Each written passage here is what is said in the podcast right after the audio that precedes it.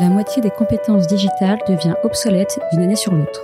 Il vaut mieux investir sur les compétences que de subir l'incompétence.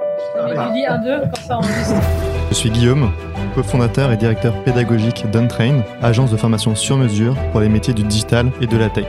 Avec l'Avant-Garde, on vous propose de rencontrer nos trainers, ceux qui font le succès de nos formations, ceux qui ont un temps d'avance. Ils sont spécialistes marketing, data, acquisition, produits et ils viennent vous confier en 5 minutes les clés de leur efficacité.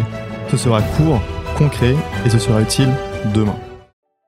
Bonjour à tous et bienvenue dans ce nouvel épisode de l'Avant-Garde. Aujourd'hui, on a la chance d'avoir avec nous Maxence. Maxence qui est senior data engineer chez Stuart. Alors Maxence, aujourd'hui on va parler de data platform, notamment de tout ce qui va être architecture de données chez Stuart. Peut-être avant, peux-tu rapidement te présenter? Bien sûr. Alors, euh, donc, je m'appelle Maxence, je suis senior data engineer chez Stuart. Stuart, c'est une plateforme de livraison à la demande qui euh, a pour but d'accélérer le transport de marchandises en ville, qui connecte des petits et grands commerces avec des coursiers et euh, des clients finaux qui veulent se faire livrer tout type de produits. Du coup, la technologie de Stuart est conçue pour optimiser les flux de transport de marchandises et euh, réduire euh, les délais et les kilomètres parcourus. Donc la donnée est très importante euh, chez Stuart. Moi, en tant que data engineer, j'ai pour mission de mettre à disposition de toutes les équipes en interne la donnée de qualité et actionnable.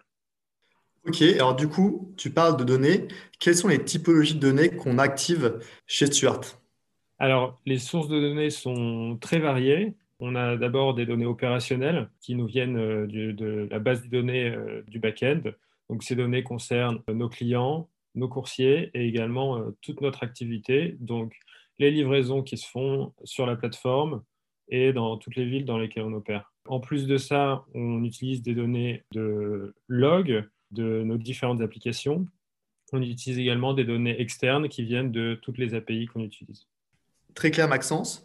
Donc du coup, j'imagine que vous avez traité euh, chez Stuart un, nombre très important de données. Comment vous organisez cette donnée? On parle de data platform, si j'ai bien compris, chez Stuart. Qu'est-ce que cela signifie? Qu'est-ce que se cache derrière cette data platform? Quels enjeux notamment? La data platform euh, regroupe les services et l'infrastructure qu'on met en place pour euh, ingérer et traiter de larges volumes de données qui viennent de multiples sources. Ça peut être des bases de données en interne, des données de streaming ou euh, des API externes. En plus de ça, les utilisateurs de la data platform sont également multiples. On a euh, des data analysts, des data scientists, mais également euh, les opérationnels et les équipes commerciales qui veulent des insights. Et finalement, il y a énormément d'usages pour cette data platform. D'abord, très classiquement, du reporting et du suivi de l'activité mais également la mise en place d'algorithmes de machine learning, de l'analyse en temps réel, de la prédiction, etc. Génial. Alors du coup, on a souvent entendu parler de data warehouse ou encore de data lake. Alors, quelle est exactement la différence entre les deux et qu'est-ce que vous, vous avez mis en place chez Stuart? Alors, très bonne question. Effectivement, euh, Data Warehouse et Data Lake sont les deux euh, stockages de données euh, traditionnels dans une data platform. Alors d'abord, la Data Warehouse, c'est une base de données optimisée pour l'analyse. Donc elle regroupe de multiples sources de données, une donnée qui est donc préparée, enrichie et agrégée pour répondre à des questions business et stratégiques. Les utilisateurs de la Data Warehouse sont en général des data analysts et les équipes métiers. Concernant le Data Lake, c'est un peu différent. C'est également un stockage central de données, donc de multiples sources, mais dans le data lake, la donnée est souvent brute, c'est-à-dire dans son format d'origine. Les données peuvent être structurées ou non structurées, et en général, les volumes de données sont beaucoup plus grands. D'accord, mais derrière, du coup, les activations marketing ou bien opérationnelles de cette donnée, que ce soit sur du data warehouse ou du data lake, sont les mêmes? Elles sont un peu différentes. Donc, de par son format, la donnée dans la data warehouse a vocation à être utilisée pour du reporting et à être utilisée par des humains. en général, on connecte une data warehouse à un outil de data visualisation comme euh, Tableau, Looker ou autre. Le data lake, en revanche, a plutôt vocation à être utilisé pour des analyses ad hoc, là où on doit aller un peu plus loin dans la compréhension de la donnée, ou euh, par des applications de data science, euh, des algorithmes. D'accord, donc en fait, le data warehouse, c'est pour faire de la production. Ce qu'on appelle de la production, c'est du run pour les coursiers ou autres. Et par contre, le data lake, c'est aussi pour aller faire des analyses un peu plus poussées, de l'exploration et potentiellement un petit peu de prévision à l'aide de modèles d'algorithmes prédictifs. Oui, exactement. Merci Maxence. Alors, j'imagine que ça implique, euh, tu as cité beaucoup de profils différents, data analyst, data scientist, data engineer. J'ai une question sur les technos et les outils qui existent pour justement aller construire des data des, et des data lakes. Quels sont-ils? Alors ouais, effectivement, ça fait intervenir euh, pas mal de profils, comme tu l'as dit. Aujourd'hui, je travaille au sein d'une équipe qui regroupe des data engineers et des BI engineers. Alors le rôle du data engineer, il a pas mal évolué depuis que j'ai rejoint Stuart, il y a environ 4 ans. Euh, initialement, il s'agissait de construire des pipelines et de modéliser la donnée et même parfois de participer à la mise en place du reporting.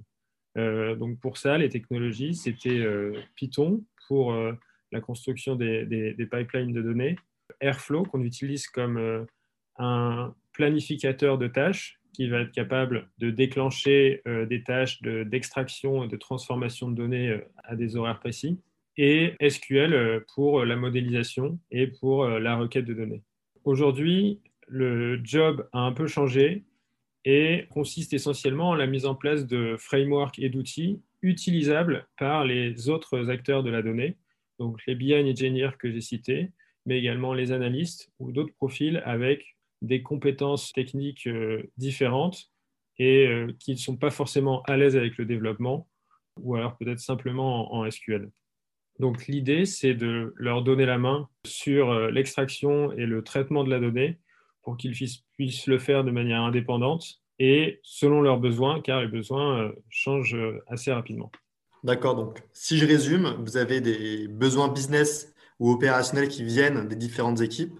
Et toi, ton, ton rôle chez Stuart, pardon, c'est vraiment de pouvoir apporter de la data de qualité à ces différentes équipes au travers d'une infrastructure, que ce soit un data warehouse ou un data lake, afin qu'ils puissent être autonomes en fait sur la partie exploration ou sur la partie opérationnelle.